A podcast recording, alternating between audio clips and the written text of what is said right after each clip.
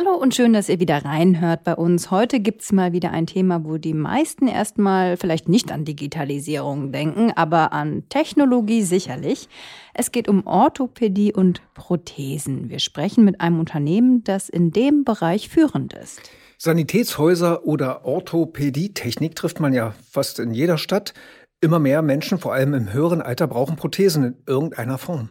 Mehr als 150.000 Menschen in Deutschland haben zum Beispiel eine Beinprothese. Eine gute Beinprothese kann bis zu 20.000 Euro kosten und die Entwicklung geht immer weiter. Exoskelette sind die neueste Tech-Entwicklung in diesem Bereich. Ein Exoskelett ist eine äußere Stützstruktur für den menschlichen Körper. Mittlerweile gibt es bereits solche roboterhaften sogenannten Gehorthesen. Diese ermöglichen mittlerweile sogar Menschen mit Rückenmarksverletzungen das Gehen. Dahinter steckt viel Arbeit und Entwicklungszeit. Hier mal eine Stimme von Jean-Louis Constanza, dem Gründer von Wondercraft, einem französischen Unternehmen, das Exoskelette entwickelt.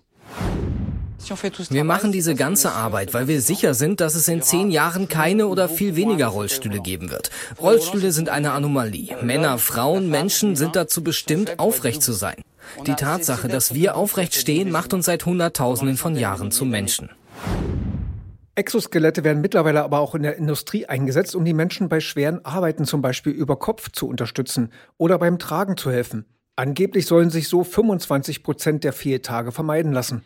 Der weltweite Absatz von Exoskeletten betrug 2020 gerade einmal 15.000 Stück. Bis 2025 wird geschätzt, dass es dann schon 108.000 oder sogar noch ein bisschen mehr sind. Also doch ein deutliches Wachstum. Klar sind Exoskelette ein sehr kleiner Bereich in der Orthopädie.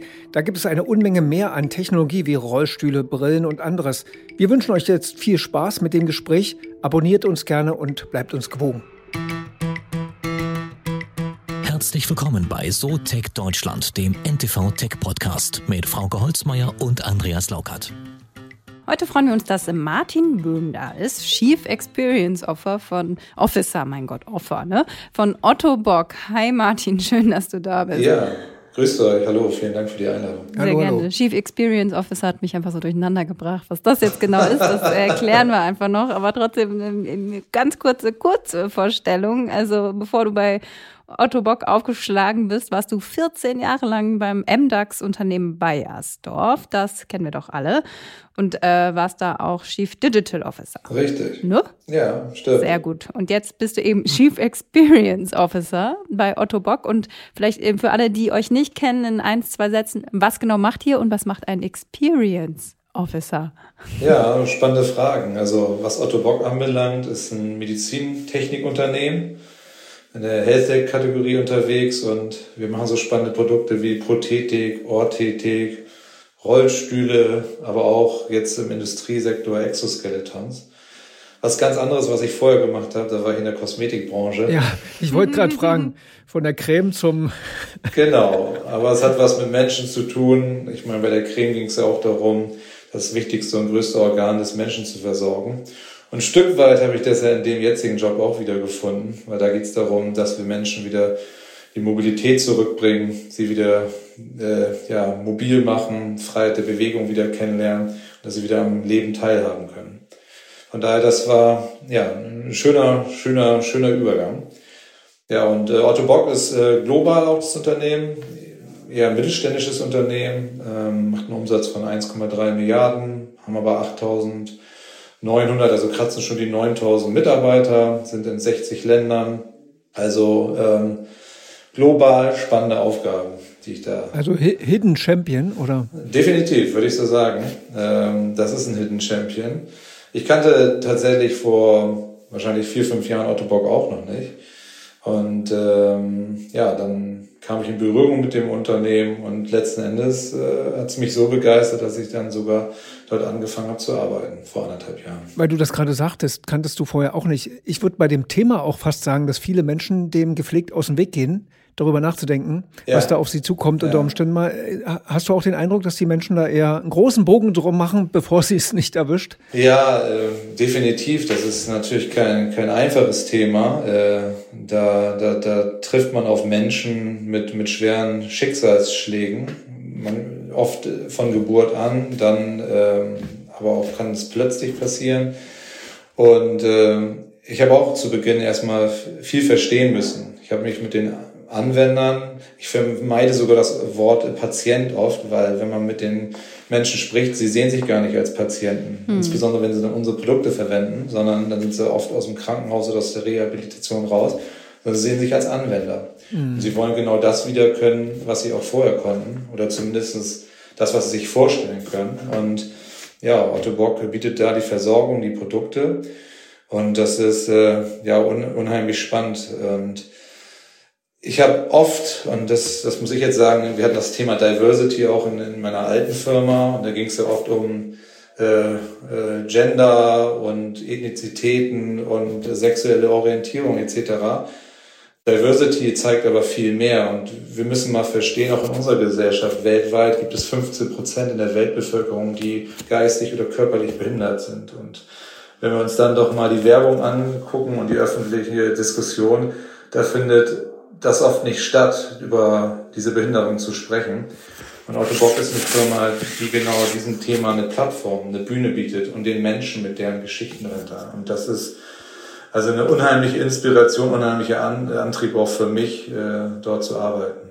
Wenn du schon sagst, die, die Patienten äh, wollen gar nicht unbedingt Patienten genannt werden, sondern Anwender, was heißt das dann fürs Produkt? Ist das dann schon so, also wirklich, keine Ahnung, wie also Handy ist vielleicht ein bisschen überspitzt, aber so, dass man wirklich, also ja, wie so ein Device am Ende, also dass man vielleicht sogar eine App hat, mit der man, keine Ahnung, die Prothese verwenden, verbinden kann, etc. Also wie weit ist das Digitale schon, dass ich sagen kann, ich, ich bin da Anwender, so auch im digitalen Bereich? Ja, ähm, ja, das ist ähm, gar nicht äh, voneinander zu trennen. Also die sagen wir mal, fort, fortgeschrittenes Produkt in unserem Portfolio. Das sind sogenannte mechatronische Kniegelenke. Man könnte das also sogar als Roboterbeine verstehen. Die sind bereits digital. Also da hat der Anwender auch eine Möglichkeit, selber zu verstehen, wie muss ich mein Produkt einstellen, dass das für mich passt. Das sind ja personalisierte Produkte und möchte dann Anwender unter anderem Fahrrad fahren, er möchte eine Treppe hochsteigen etc. Das, das Produkt erkennt das selber aber man kann das Produkt auch nochmal auf sich genau personalisieren und einstellen. Das, das passiert bereits heute. Aber es geht viel weiter. Also Digitalisierung bei Ottobock findet einmal auf den Produkten statt.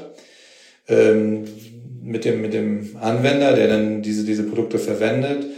Ähm, da gibt es auch neue Themenfelder wie in Virtual, Virtual Reality. Also mhm. ich kenne das noch aus meiner alten Firma.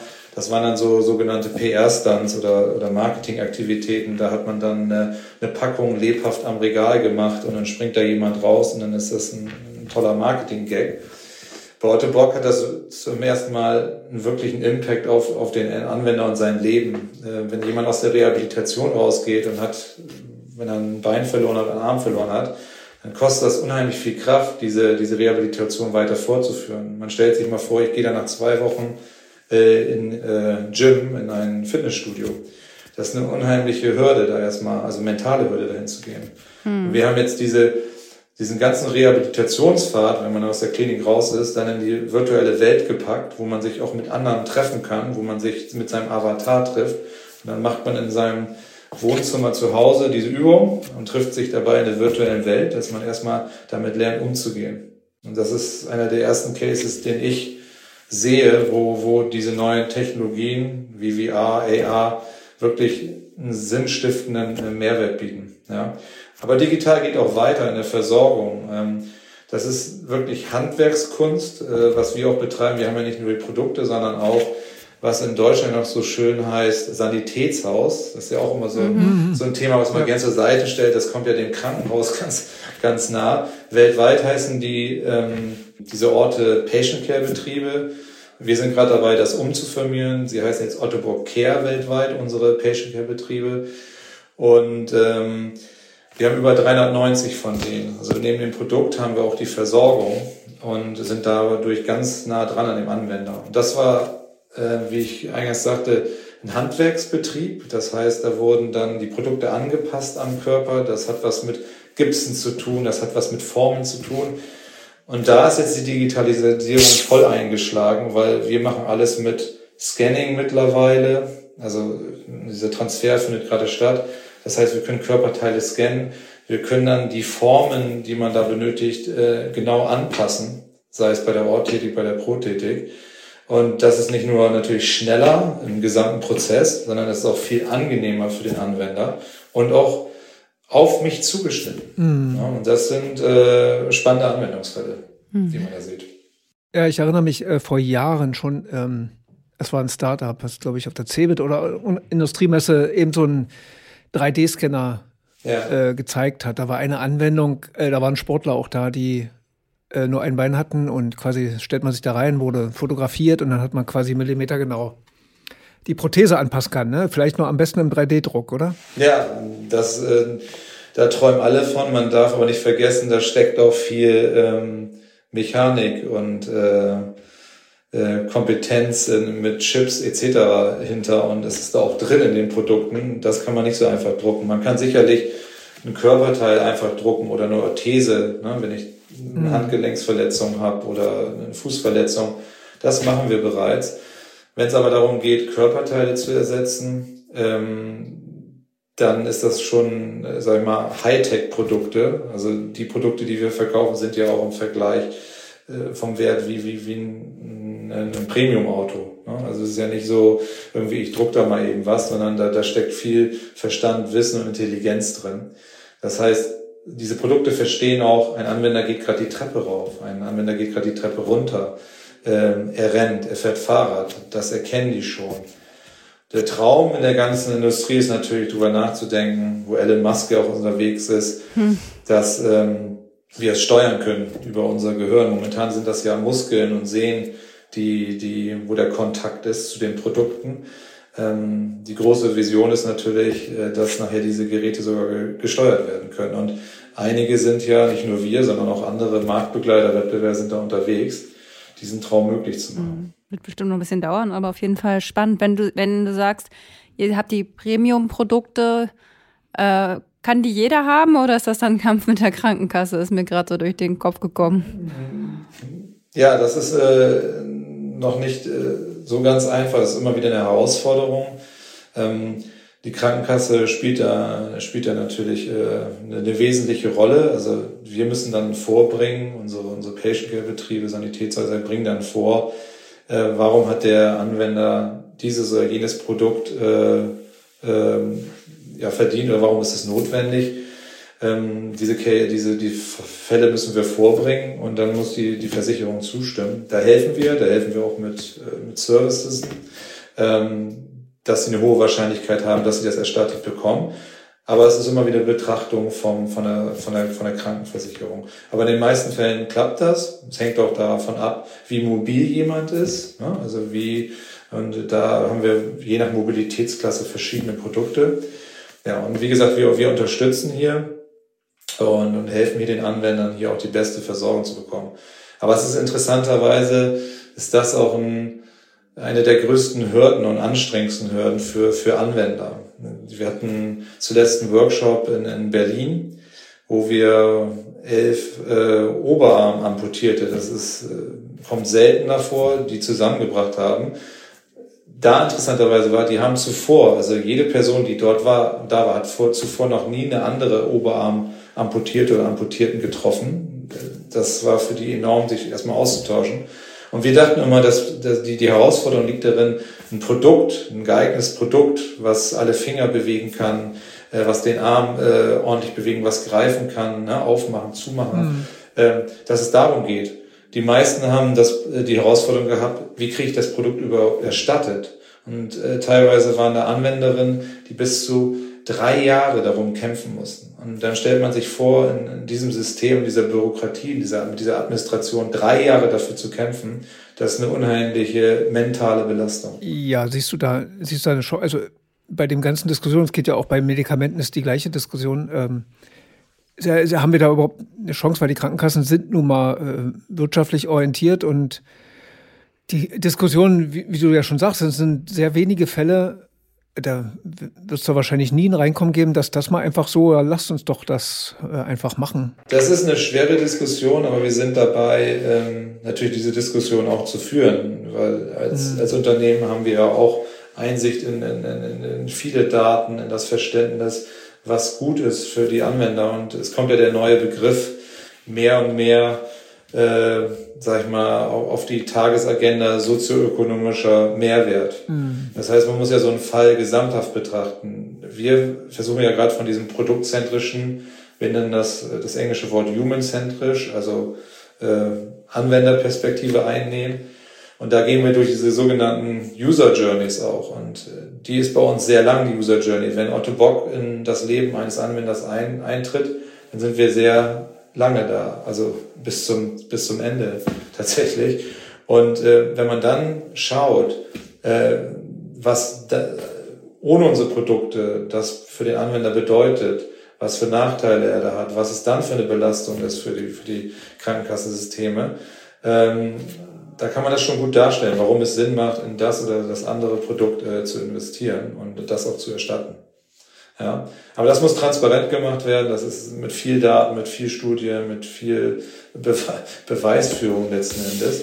Aber wir sind auf dem Weg. Und das andere Spannende ist, weil ja auch zu Beginn gefragt worden ist, was macht denn so ein Chief Experience Officer? Ähm, mhm. äh, vorher hieß das irgendwie CMO, CDO etc.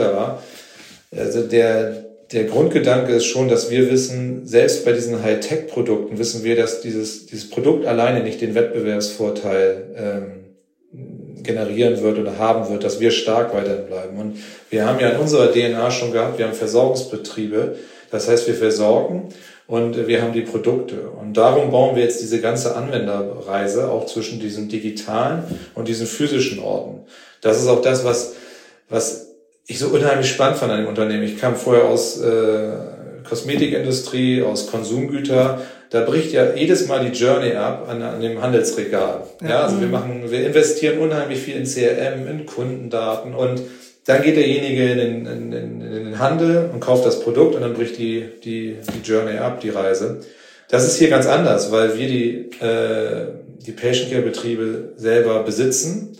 Das heißt, da bekommen wir auch die, die Daten. Es ist sogar so weit, dass wir so interessante Services anbieten für äh, dritte Kunden, also die nicht unsere Betriebe sind, aber die wollen ihre Daten abgeben, weil sie danach weitere Service anbieten können. Zum Beispiel diesen Erstattungsservice für Versicherung oder Rehabilitations-App. Diese Services bieten wir an, auch für unsere äh, Kunden. Und, und, im Austausch kriegen wir dafür wieder die, die Daten, um diese Reisen durchzuführen. Und das ist dieser, dieser Kerngedanke, wir wollen näher an den Menschen ran. Es steht ja sogar in, unserem, in unserer sogenannten Tagline von, von Otto Bock, Otto Bock, the Human Empowerment Company.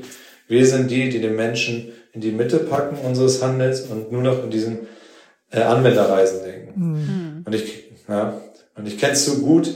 Ich meine, das ist ja, äh, ich habe immer den Spaß gemacht, auch wir reden alle von User Centricity und Anwender steht in der Mitte. Wir malen immer das tolle Chart an die Wand in den Präsentationen mit dem Kunden in der Mitte, alles beugt sich darum um auf. Was ist denn die Realität? Wir gehen dann aus den aus den ähm, Sitzungen, aus den Meetings raus und dann macht einer die Mediastrategie, die CRM-Strategie, die äh, E-Shop-Strategie und wieder läuft alles auseinander. Mhm. Und das versuchen wir genau anders äh, aufzubauen. Ja, spannend. Ähm, ich noch zwei Sachen, die mir gerade durch den Kopf gehen. Vielleicht ist erstmal das eine, diese Exoskelette. Die sieht man ja schon auch seit Jahren immer mal auf Messen und dann mal in Fernsehbeiträgen. Und wie verbreitet sind die schon? Also sind die vor allem so eine Art Physiotherapie oder sind die schon so gut, dass man da theoretisch sagen kann, ich ziehe mir das jetzt im Alltag an und gehe damit zum Bäcker? Ja, ich kann das nur empfehlen. Also ich muss sagen, ich trage selber, und das ist jetzt kein kein äh, Fun-Faktor. Ähm, es gibt sogenannte kleine Exoskeletons, so Soft-Exoskeletons, wie so ein Nierengürtel, der stützt die Wirbelsäule, weil ich viel sitze. Ich habe den tatsächlich an und ist äh, sehr spannend. Mhm. Aber durchaus kann man sich vorstellen, wenn man Malerarbeiten leistet, so über Kopfarbeiten und streicht, macht es sehr viel Sinn. Die sind natürlich nicht ganz günstig, also da bewegen wir uns auch in ein paar tausend Euro, die man da bezahlt aber sind in der Industrie sehr verbreitet. Und warum haben wir diesen Schritt gemacht? Ähm, es gibt keine Firma, die eigentlich weltweit den, den menschlichen Körper so gut versteht wie wir und wie er funktioniert. Und äh, da haben wir gesagt, wir müssen nicht nur was sag ich mal, in der in diesen reaktiven äh, Beziehungen tun, sondern auch in der Prävention. Und dann haben wir gesagt, da sind doch diese Exoskeletons spannend, insbesondere für den Industriesektor. Ähm, wir haben Kunden in der Auto, also die größten Automobilhersteller sind unsere Kunden oder in der Logistik wie DB Schenker, wie DHL. Ähm, und jetzt zuletzt auch IKEA, wo es dann in der Logistik darum geht. Ne? Man hebt ein Produkt von A nach B. Und was wir da helfen, und das nachweisbar, wir messen das auch, dass wir Arbeitsplätze, die vorher, es gibt so wirklich, werden Arbeitsplätze nach Signalfarben bewertet, rot und rot-orange. Wir schaffen das, dass durch das Tragen dieser Exoskeletons das grüne, also gesündere Arbeitsplätze werden. Wir haben ein Beispiel im Automobilsektor, da haben wir es geschafft, die Krankheitsrate, die bedingt war durch Rückenschmerzen und Rückenprobleme von 25 Prozent auf 0 Prozent zu, zu reduzieren. Hm. Das heißt, ähm, die haben wirklich einen Effekt. Es gibt dann auch verschiedene Kategorien. Wir haben die sogenannten Non-Powered Exoskeletons. Das heißt, wir benutzen den menschlichen Körper mit der Kraft mit der Hebelwirkung. Es gibt aber auch schon batteriebetriebene Exoskeletons. Da du bloß das Problem, man muss irgendwann wieder an die Steckdose. Und die, die Exoskeletons sind sehr schwer, die sind sehr warm werden die. Und äh, wir arbeiten derzeit eher an dem, an dem Konzept, der menschliche Körper ist so fantastisch, warum nutzen wir nicht den? Und ähm, das zeigt auch momentan den Erfolg. Also wir sind jetzt äh, schon einige Jahre im Markt und sind äh, nun auch nochmal bestätigt gerade in der Studie Marktführer ähm, und haben die größten Kunden in der Industrie und äh, dürfen uns da sehr drüber freuen und wertschätzen das natürlich. Mhm. Was ist mit den kranken Menschen, äh, Querschnittsgelähmten dabei? Das äh, erscheint ja mal vordergründig in den Beiträgen, die wieder laufen können dann und so weiter. Das sieht noch sehr mühsam aus, aber geht's da schrittweise voran oder mit großen Schritten? Ich würde sagen, mit den ähm, Technologien, die wir haben, äh, geht es jetzt sehr viel schneller voran. Ähm, wir haben ein großes Innovationshub in äh, Kalifornien, in, in Berkeley. Und äh, da haben wir auch Exoskeletons, sogenannte medizinische Exoskeletons. Und da war ich selber dabei, wie jemand, der aufgrund eines Unfalls, äh, stellt man sich ja immer gleich die, die ganz schweren Unfälle vor, der ist mhm. gestolpert auf äh, Steinpflaster, als er im Urlaub war und hat sich quasi die Knie so stark verletzt, die sich entzündet haben, so dass er nachher nicht mehr, mehr laufen kann. Äh, und ähm, den haben wir dann in so einen Ganzkörper-Exoskeleton gepackt. Und der konnte dann wieder mit diesem Exoskeleton aufstehen und normal laufen. Das gleiche ist bei Querschnittsgelähmten, das sind dann die extremeren Fälle, äh, erzielen wir auch schon Fortschritte, schaffen das. Hier muss man aber das nochmal einmal das Aber äh, reingeben. Da ist es ein Thema mit äh, der Kosten, wo wir dran arbeiten, weil diese Vollkörper-Exoskeletons sind, ähm, weil sie noch nicht so skalierbar sind, äh, haben die enormen äh, Produktpreis. Hm. Und da, das ist dann eine Auseinandersetzung tatsächlich wieder mit den Krankenkassen und mit den Gesundheitssystemen. Was heißt enorm? Ja, das ist schon, ähm, das kann bis ins Sechsstellige äh, gehen. Hm. Also da, ähm, das ist je nach Technologie. Aber es sind ja jetzt erst die ersten Beispiele im Markt und die auch funktionieren und äh, je mehr, wir sind ja nicht die einzigen, die daran forschen, wir sind auch mit den großen Forschungsinstituten, MIT, ähm, äh, in der Wiener Szene, ähm, aber auch in Deutschland, hier auch mit den großen Krankenhäusern zusammen, wo wir arbeiten. Da erzielen wir immer mehr und mehr Fortschritt. Und wie das dann so oft ist, werden dann auch neue Lösungen möglich, auch technische Lösungen, die dann auch wesentlich günstiger werden.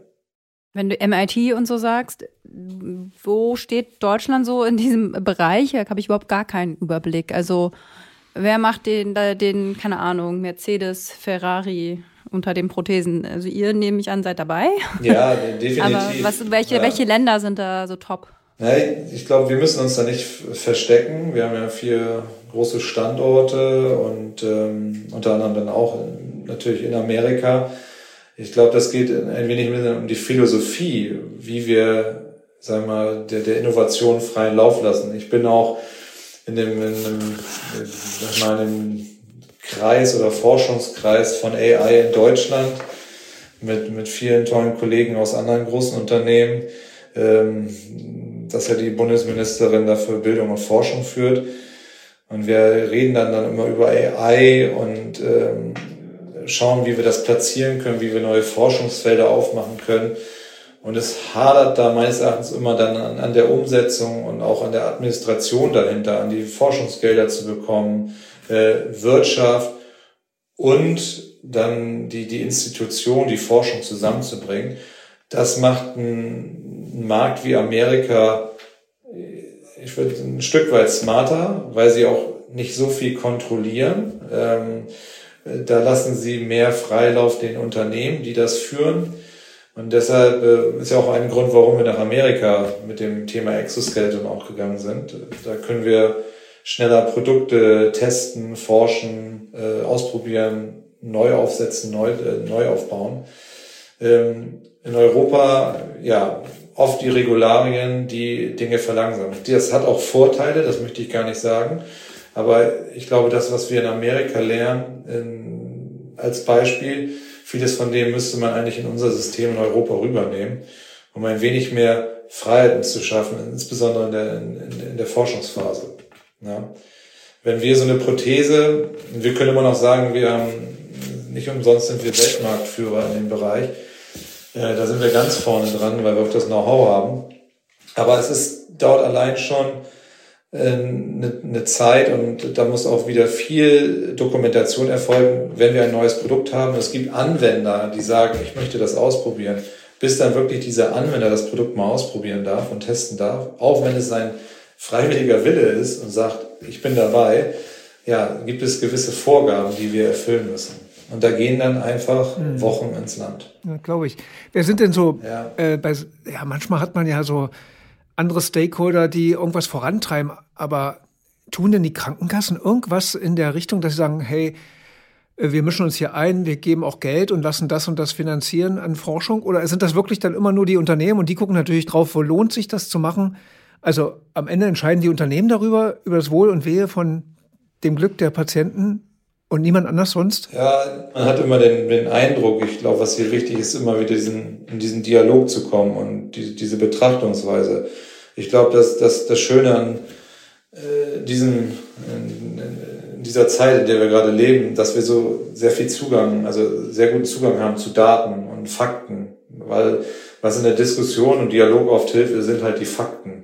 Und das ist eine Abwägung, natürlich ist das eine Abwägung, weil wir haben ja eben gerade darüber gesprochen, die heißt es immer so, die Kassen sind leer, enorme Belastung, auch gerade nach dieser ganzen Pandemiephase. Äh, nichtsdestotrotz äh, müssen wir intelligente Wege finden, wie wir das besser entlasten können oder das, äh, die, die Gelder besser einsetzen können. Und wir haben da Produkte, die können das unseres Erachtens. Wir haben jetzt mehr und mehr Daten, weil die Produkte ja auch intelligent werden und, und Daten sammeln, wo man auch nachweisen kann, wenn ich dem und dem äh, Anwender das Produkt gebe, äh, ist er wesentlich mobiler, braucht weniger Rehabilitation, braucht eventuell keine Krücke, braucht keinen Rollstuhl etc. Und dann betrachtet man das über eine Laufzeit und sieht, mhm. es wird tatsächlich auch günstiger ja. für, für die Krankenkassen. Und äh, da müssen wir rein. Und das ist ein, das ist ein Prozess, das ist äh, äh, gewiss nicht einfach, aber ähm, wir haben uns auf den Weg gemacht. Ja, wir haben noch eine Schlussfrage. Genau, eigentlich äh, das, was du jetzt so die letzten zwei äh, Fragen, also wenn du das alles so zusammenfasst, wie würdest du denn Deutschland einschätzen, so schulnotentechnisch von äh, sehr gut bis ungenügend? Äh, was so die, also jetzt nicht nur auf, auf euch, auf Otto Bock bezogen. Medizintechnik. Die Medizintechnik äh, betrifft, wenn du alles so in einen Topf äh, dir anschaust, so von dem, was, was von, von Startseite kommt, von den Kassen, von den Unternehmen. Ist gar nicht äh, so einfach. Ich hatte diese Frage schon in anderen Kreisen. Ich, ich, ich bin eher bei, bei, einer, bei einer vier. Hey. Und es gibt Bereiche, ähm, wenn wir das Thema Digitalisierung äh, betrachten mhm. äh, und gesamthaft, was, was möglich wäre. Also ich schwank da zwischen, ja, wenn eine 4 plus, weil es gibt noch viele Bereiche, wo ich ja sagen würde, das ist noch äh, eher mangelhaft. Das ist das, das eine ist das, wie wir Wirtschaft und Politik und Forschung zusammenbringen.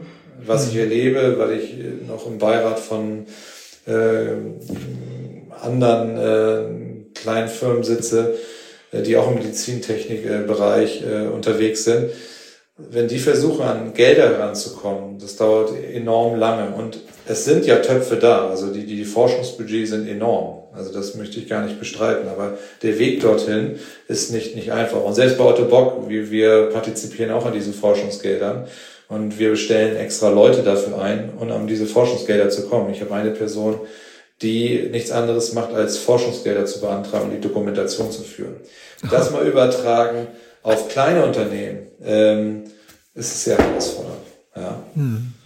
Oh ja, sonst, es gibt aber tolle Beispiele. Also ich meine, erstmal wir haben auch ähm, ähm, natürlich die Digitalisierung stark vorangebracht ähm, und da auch natürlich Möglichkeiten ähm, jetzt, die wir ähm, in, in unserer Industrie dann ja auch den, den Anwender da äh, anbieten. Ähm, es gibt auch andere Industrien im, im Health Tech, also Pharma, glaube ich, die sind noch, noch weiter voran, aber auch in der in Dentalindustrie. Mhm. Ja, also das ist immer da, wo ich gerne reinschaue. Die sind auch sehr weit in den Gedanken, wie man ja Plattform aufbaut, wie man äh, den Zahnärzten nicht nur äh, Produkte oder Materialien zur Verfügung stellt, sondern eigentlich die ganze Zahnarztpraxis vom ERP zum CRM zum, zum Outlook etc. dorthin stellt. Ja. Und äh, da denkt man schon weiter. Aber ich sehe, es bewegt sich viel. Ähm, der Wille ist da und auch in den Gremien, wo ich jetzt bin, da findet ein sehr guter Dialog statt. Ähm, es verhapert meines Erachtens an der Geschwindigkeit und oftmals an dem Mut, auch mal Dinge zu riskieren. Du bist leider nicht der Erste, der uns das sagt. Ja, Vielleicht irgendwann. Irgendwann. Wir gehören ja dazu. Ich glaube, allein dieser Dialog hilft ja schon, das transparent zu machen und ja. äh, den Dialog zu führen. Und wir alle in unseren Rollen, äh, auch die, die Kollegen drumherum, sind ja aber dabei, das voranzutreiben. Ja, man hört halt die Politiker in, in Talkrunden als nicken dann immer und geben zu und es passiert aber eben wenig oder nichts. Ne? Genau. Bei uns in unserer Welt heißt das ne, vom, vom, vom PowerPoint to Execution. Also es ist schön, das an der Wand zu sehen oder das zu besprechen, aber es geht immer darum, was ist die Handlung danach. Ja. Und ja. da müssen wir stärker werden. Ja. Danke, Martin. Dankeschön. Ja, nee, ich danke euch.